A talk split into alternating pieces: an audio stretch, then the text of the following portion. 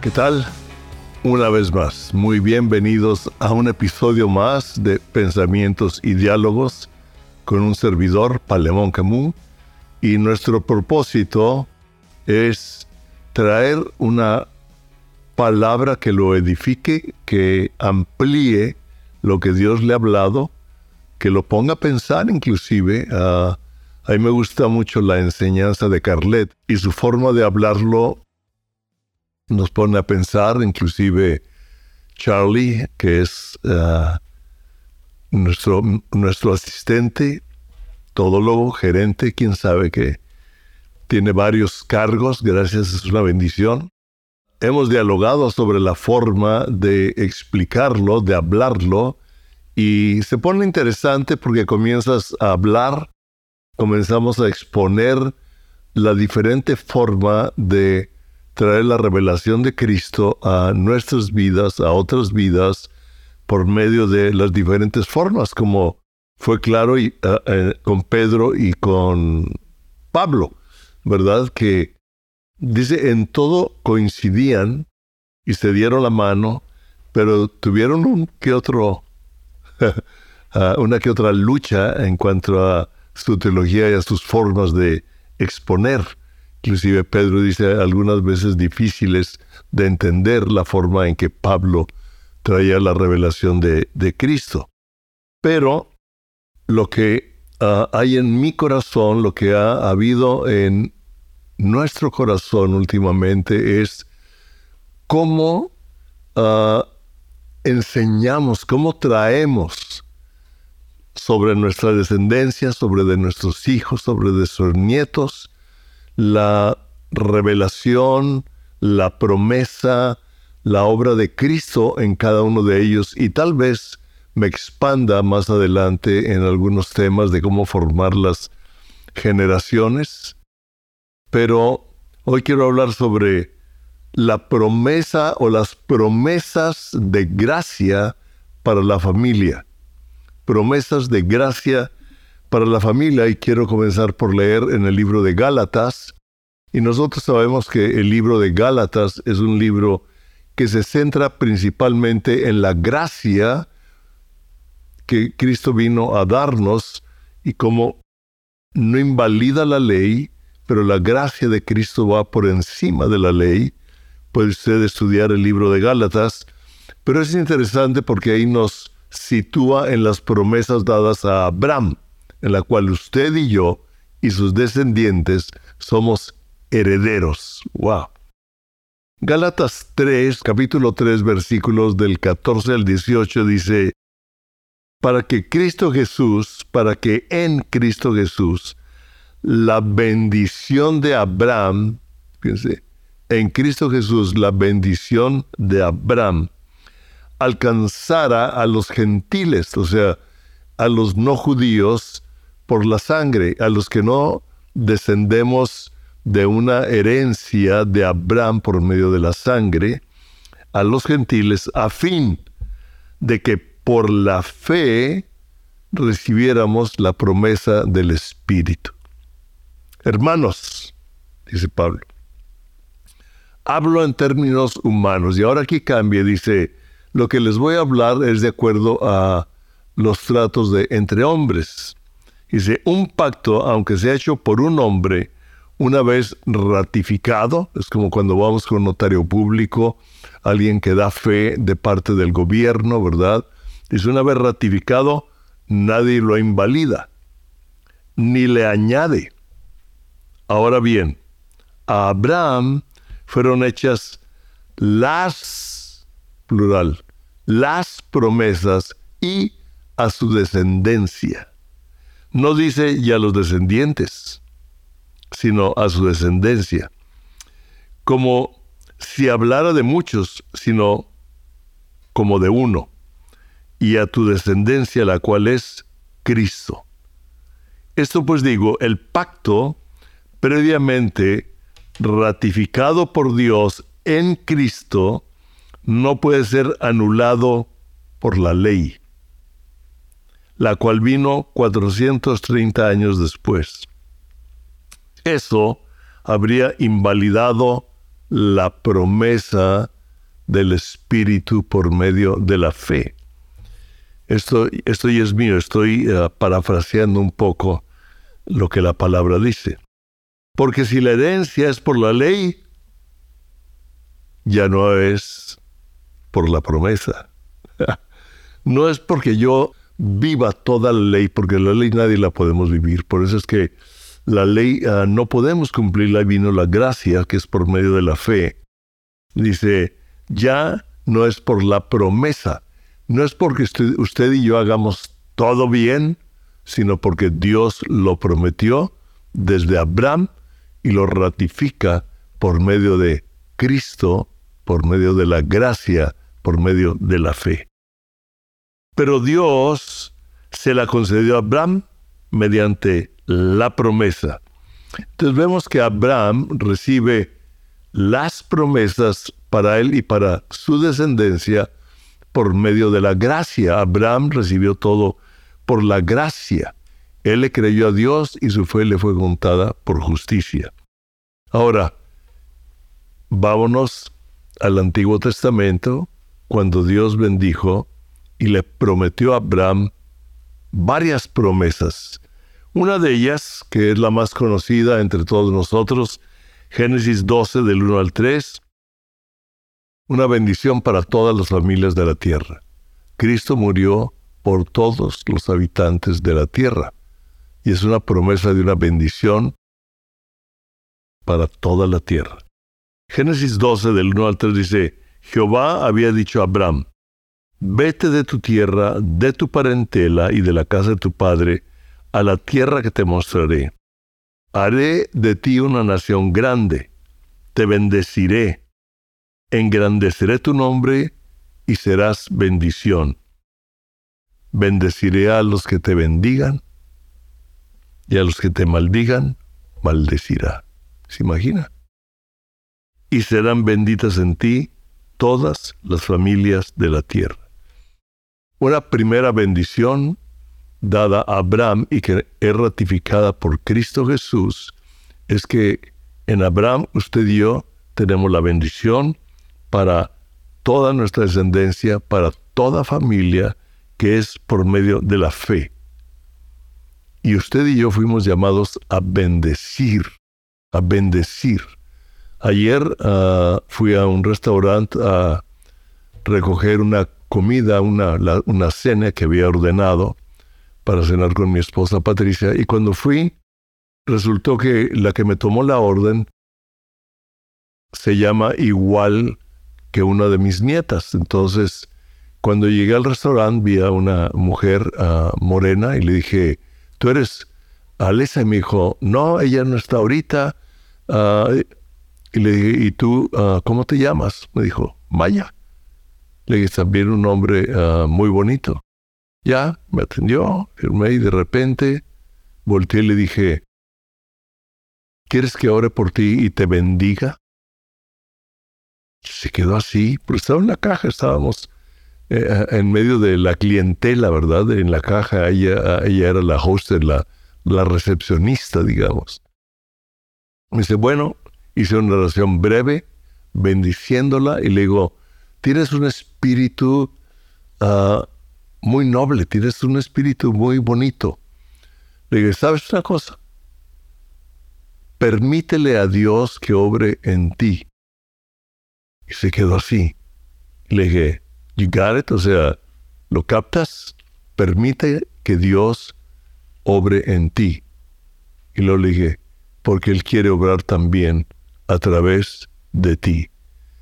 Y ahí se quebrantó, se le pusieron los ojos llorosos, se fue y se fue llorando a un lugar, yo creo, a meditar en lo que había recibido. Usted y yo hemos sido llamados para bendecir esta tierra. Somos la sal, somos la luz. Cristo en nosotros nos ayuda, el Espíritu Santo nos ayuda a hacer bendición, porque Cristo dijo, por medio de Abraham serán benditas en ti todas las familias de la tierra. Nuestra familia, su familia, y nuestras palabras como extensión de Cristo en nosotros, traemos una bendición a mucha gente. Dios los ayude a entender más. Una segunda promesa que yo veo bien clara es que Dios le va a dar a usted, a mí, una mayor revelación cuando decidimos instruir a nuestros hijos en los caminos de Dios. Wow. En Génesis capítulo 18 es cuando Abraham está sentado afuera de su tienda en el encinar de Mamre y, ve a tres varones, ¿verdad? Y cuando los ve, sale hacia ellos y se postra delante de la tierra y les ofrece, dijo, no, no, no, no se vayan de aquí, espérense, sí, un tantito. Y va y le dice a Sara, prepárate tres medidas de harina y, y, cócelas, ¿no? Eh, haz pan para ellos. Y va con su criado, va entre las vacas, encuentra un buen becerro y le dice, prepáralo.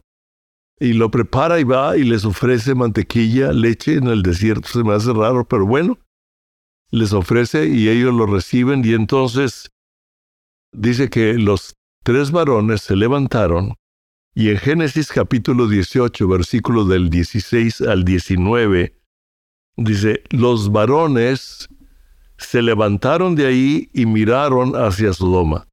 Y Abraham iba con ellos, interesante, acompañándolos. Y Jehová dijo, interesante, Jehová dijo, ¿encubriré yo a Abraham lo que voy a hacer? Habiendo de ser Abraham una nación grande y fuerte, y habiendo de ser benditas en él todas las familias de la tierra, pues yo sé que mandará a sus hijos y a su casa después de sí, que guarden el camino de Jehová haciendo justicia y juicio, para que haga venir Jehová sobre Abraham lo que ha hablado acerca de él. Nosotros vemos, y yo quiero enfatizar un poco en Génesis 18.3, cuando vienen los tres varones, porque, y los ve, y él sale y se arrodilla, y Abraham les dice algo interesante. Dice, Señor, Señor, no eran ángeles, era Dios mismo. Dice, cuando los iba acompañando, Jehová dijo, le voy a encubrir a Abraham lo que yo voy a hacer. Y él dice, Señor, y se postró. Si he hallado gracia en tus ojos, te ruego que no pases de largo junto a tu siervo. Yo creo que esta es una oración, a mí me llegó. No pases de largo, o sea, Señor, si yo he hallado gracia delante de ti, no pases de largo, no, no, no quiero ser nada más el momento de la reunión, no quiero ser nada más el momento de la oración, no quiero ser nada más el momento de algo que leí, sino no pases de mí, enséñame, ayúdame a ser tu discípulo, ayúdame a, a crecer en ti, en la revelación de ti. No pases de largo. O sea, no vengas, me visites y te vayas. Yo sé que ese momento es único, pero no quiero que quede nada más en la experiencia de ese momento donde yo reconocí que Dios estaba ahí. Él reconoció que era Dios. Y él dijo, se ha hallado gracia. No pases de largo junto a tu siervo. Wow. Y en Génesis 18, 17 dice, Jehová dijo, ¿encubriré yo a Abraham lo que voy a hacer? O sea, ¿qué no le voy a decir a Abraham lo que yo voy a hacer? No me voy a quedar callado, dice Dios. Yo le voy a decir a Abraham las cosas que voy a hacer. Estamos viviendo, siempre lo hemos necesitado, pero estamos viviendo una época, yo creo, más que nunca, de saber lo que Dios va a hacer en medio de una confusión mundial, en medio de una confusión política, social, económica, en medio de una confusión teológica, lo que usted quiera. Necesitamos oír a Dios y Dios dice, que no le voy a decir lo que yo voy a hacer o lo que yo quiero hacer. Y más bien lo que quiero, lo que voy. Y dice, habiendo de ser Abraham una nación grande y fuerte, y habiendo de ser benditas en él todas las naciones de la tierra. Ya lo vimos por Cristo Jesús. Pues yo sé que mandará a sus hijos y a su casa después de sí, que guarden el camino de Jehová haciendo justicia y juicio, para que haga venir Jehová sobre Abraham lo que ha hablado acerca de él. O sea, cuando usted y yo decidimos enseñar a nuestros hijos, entrenarlos en, el en juicio de Dios, vemos que Dios nos va a aumentar mayor revelación. Yo recuerdo en una ocasión cuando ah, caminábamos con Cristo, ya éramos nosotros pastores en la ciudad de La Paz, en México, en Baja California Sur, y nuestros hijos comenzaron a la adolescencia. Cuando sabemos que en la adolescencia viene otra época en los hijos, ¿verdad? Las hormonas se les cruzan, el cerebro se les cruza, etcétera. La influencia de los amigos es mayor que cuando eran niños, siempre desde niños hay influencia.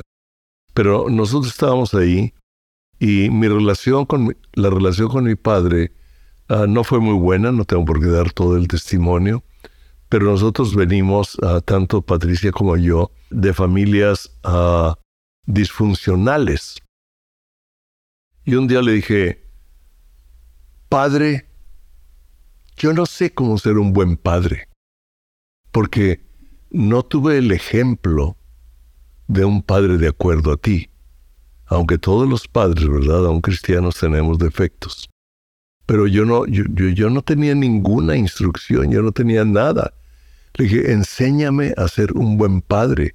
Aquí está mi corazón, revélame tu corazón de padre para poder enseñar a mis hijos de acuerdo a tu corazón, no tanto conforme al mío, no tanto conforme a mis experiencias humanas, sino con la revelación tuya como padre para instruir a mis hijos con tu corazón. Y fue una oración. Pocas palabras, no pases de largo eh, sobre de mí, enséñame, instruyeme.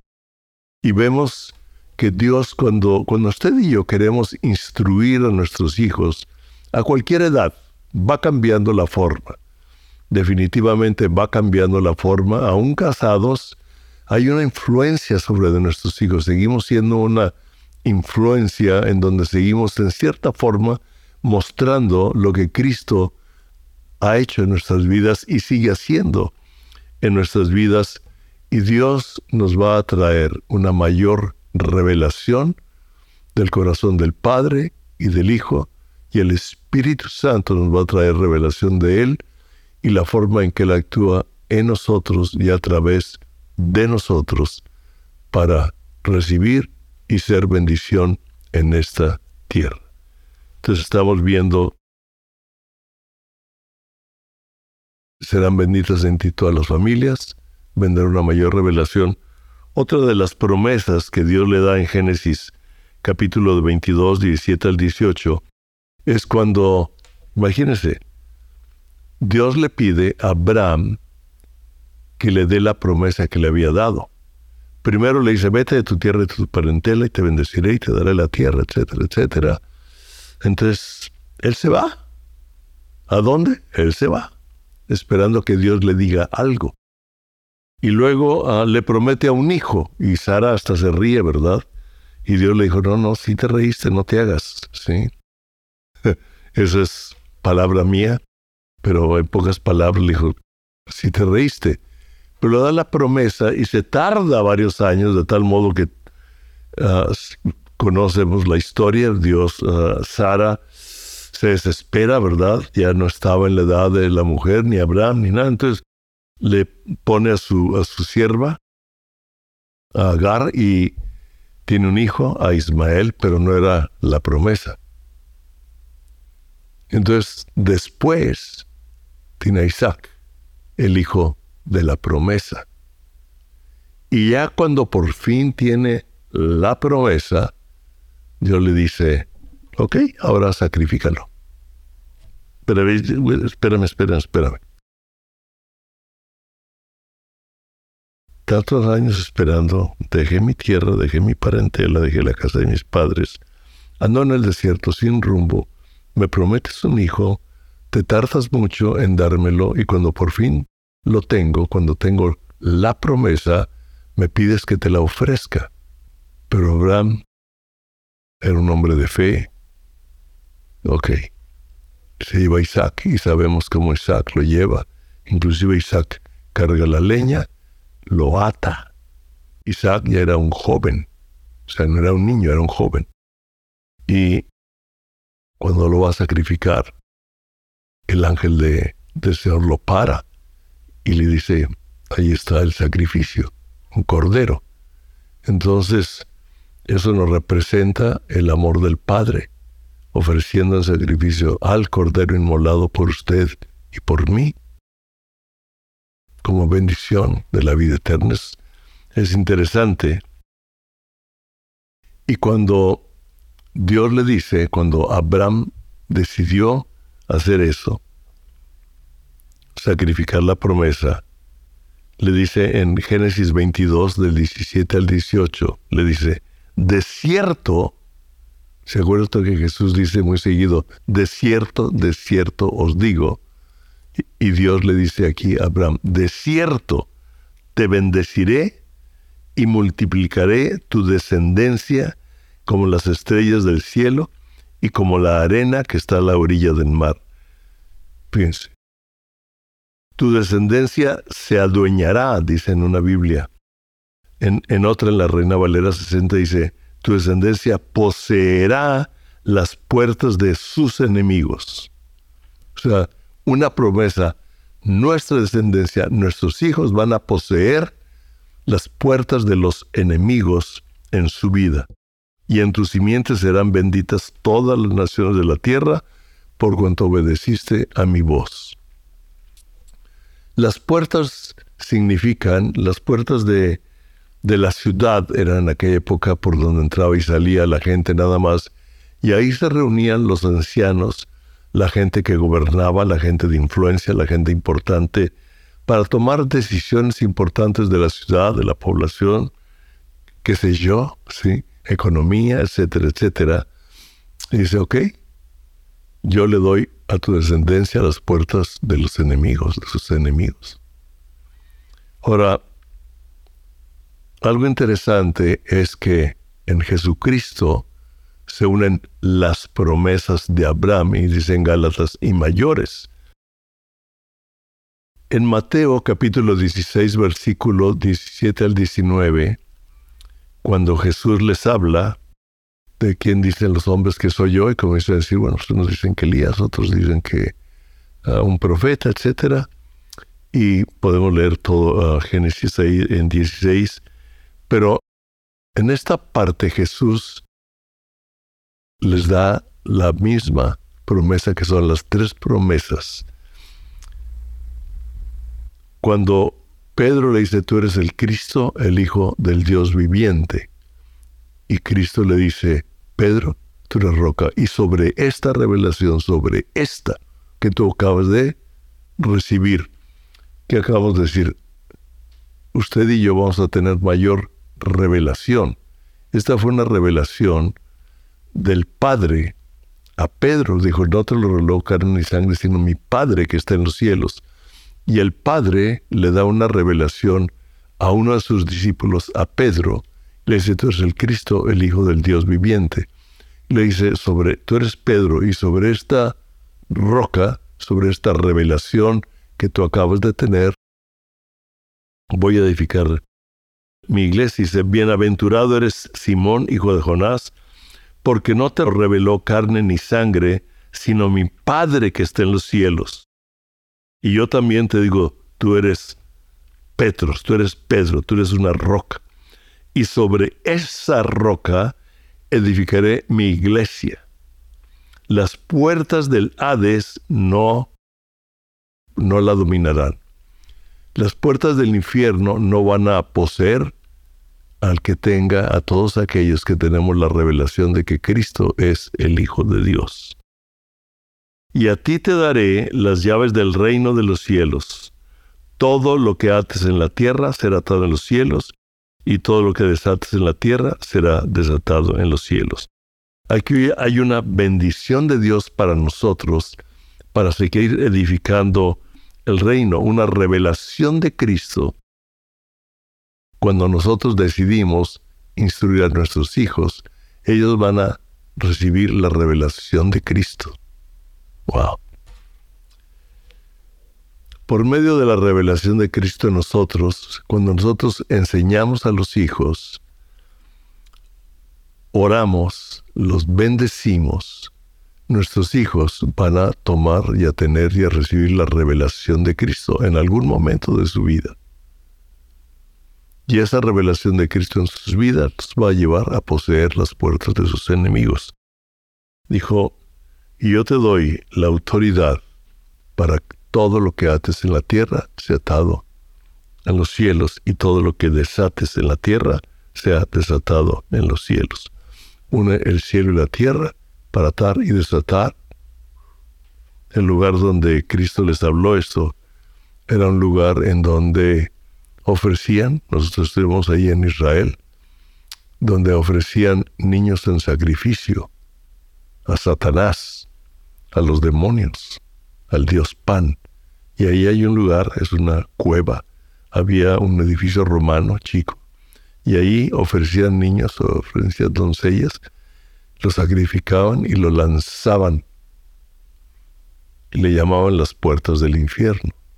Y ahí es donde Jesucristo le dice a sus discípulos, las puertas del infierno no prevalecerán contra mi iglesia, contra la revelación de que Cristo es el Hijo de Dios.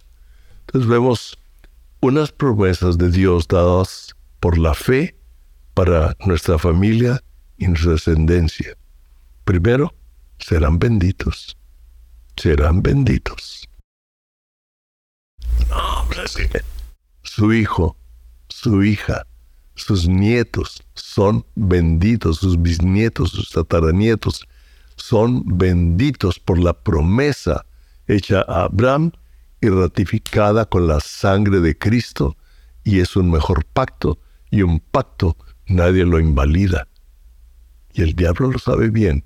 Y todo lo que usted y yo hablemos de bendición, porque es una promesa hecha por Dios por la fe de que nuestros hijos serán benditos.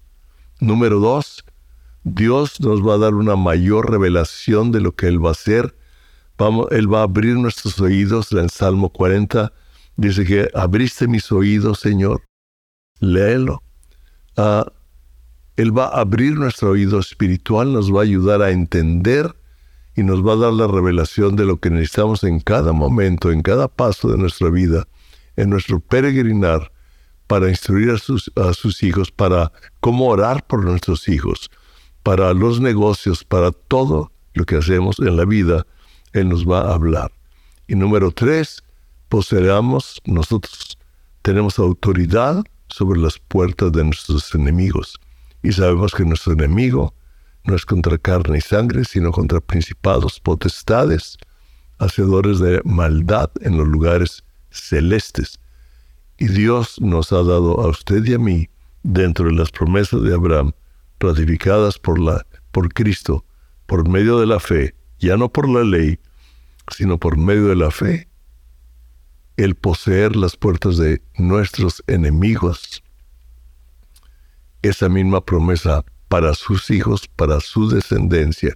Y usted la puede orar y la puede declarar Vamos a orar. Padre, te damos gracias por las promesas que tú nos has dado desde Abraham y las has ratificado por medio de Cristo. Recibimos a Jesucristo y decimos, gracias Señor, no pases de largo en mi vida, sino estacionate, guárdame, ayúdame, dame revelación tuya Enséñame cómo orar, cómo bendecir, cómo ser bendición, cómo ser sal para mi familia y en esta tierra. Y usted comience a bendecir a sus hijos, a sus nietos. Si usted es hijo, bendiga también a sus padres. Habría más que hablar sobre de eso. Pero los hijos podemos bendecir y debemos bendecir a los padres. Así como los padres a los hijos es generacional Las promesas de Dios son generacionales. Ore, bendígalos, pídale mayor revelación y ate todas las obras de las tinieblas sobre su vida, sobre sus finanzas, sobre sus emociones, sobre su familia y sobre su descendencia, en el nombre de Jesús. Amén.